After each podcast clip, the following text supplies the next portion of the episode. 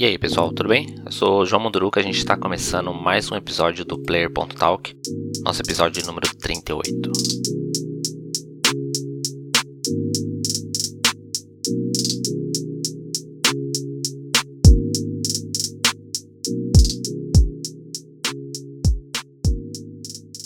Essa semana eu vou comentar aqui sobre o anúncio da THQ. THQ é agora no dia 17 de setembro, THQ Nordic, né, tá completando 10 anos de estúdio. Completou 10 anos de estúdio. E para comemorar, eles deram vários descontos e até jogos grátis. Titan Quest e o Jaded Alliance estão de graça na Steam até o dia 23 de setembro, então ainda dá tempo de você adquirir esses jogos. Titan Quest é um RPG isométrico, como o Diablo, e o Jagged Alliance é um jogo de estratégia como o XCOM. Ambos os jogos são clássicos da empresa e essas são suas versões melhoradas. Além dessas promoções, a THQ também revelou o remake do Destroy All Humans 2, jogo de 2006 que ganhará um remake para a nova geração, com planos de lançamento para 2022. Mas o que eu queria comentar mesmo é que a empresa aproveitou o aniversário, 10 anos, está comemorando, para reviver um, um, outro clássico dela, apresentando aí a sequência do Outcast, o jogo de ação e aventura em mundo aberto lá de 1999, revolucionário nessa questão de mundo aberto, desenvolvido pela Pew e publicado pela Infogrames, falida. O jogo recebeu boas críticas na época, mas acabou aí sendo ofuscado por diversos outros lançamentos do mesmo período. Uma sequência desse jogo chegou a ser desenvolvida, mas nunca foi lançada, já que a Infogrames ela passava por algumas dificuldades financeiras na época.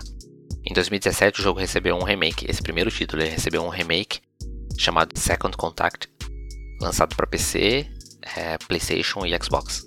Agora, a THQ Nordic revelou a sequência desse jogo, está sendo produzida pela IPIL também, desde 2018, e conta com mais de 10 profissionais do que trabalharam no jogo original, no primeiro título, incluindo o diretor do jogo e o diretor de arte.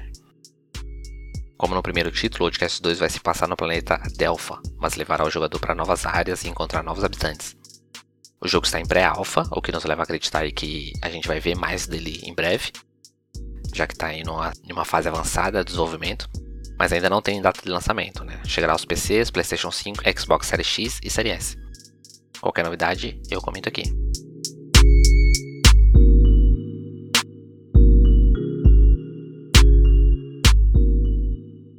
Outra coisa que eu queria comentar é sobre o beta aberto do xCloud. A Microsoft enviou um e-mail para o pessoal que estava em teste fechado do serviço xCloud aqui no Brasil, o serviço xCloud permite que jogadores aí possam jogar os títulos do Xbox Game Pass via streaming, direto no celular.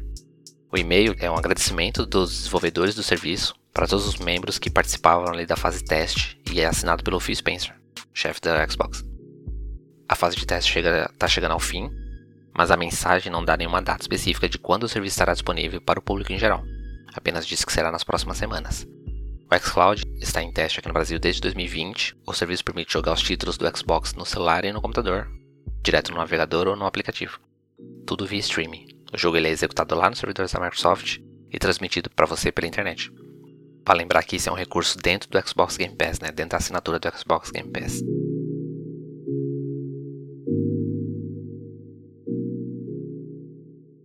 Outra informação referente a Battlefield 2042 é, Battlefield ele foi adiado para lançar só no dia 19 de novembro.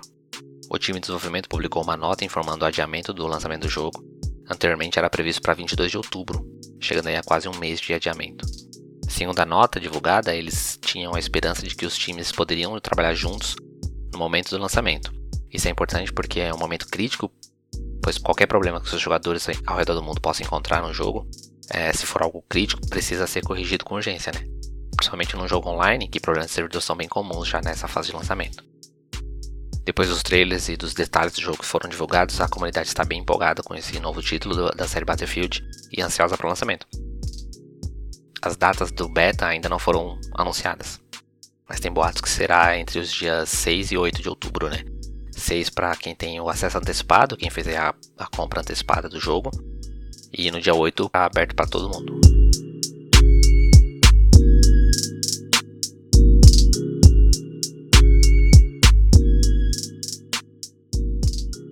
E aí eu queria comentar um rumor aqui referente a Castlevania. Uma coletânea de jogos do Castlevania deve ser anunciada em breve. segundo seus rumores, né? Não é a primeira vez que a coletânea dos jogos é, é classificada é, em alguns países. Dia 18 de junho apareceu uma classificação na Austrália, depois no dia 25 apareceu uma classificação na Coreia e agora dessa vez foi Taiwan.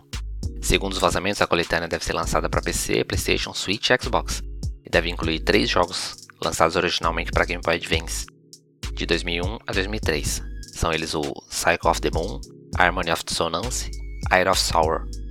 A franquia tem recebido mais atenção desde que a série animada da Netflix fez bastante sucesso. Recentemente, o jogo Castlevania Grimory of Souls, lançado em 2019 para celulares iOS e Android, até então ele era exclusivo só para o Canadá, ele chegou no Apple Arcade, disponibilizando aí o jogo para assinantes do mundo todo. Por enquanto a coletânea é só um boato, mas deve ser confirmada bem em breve.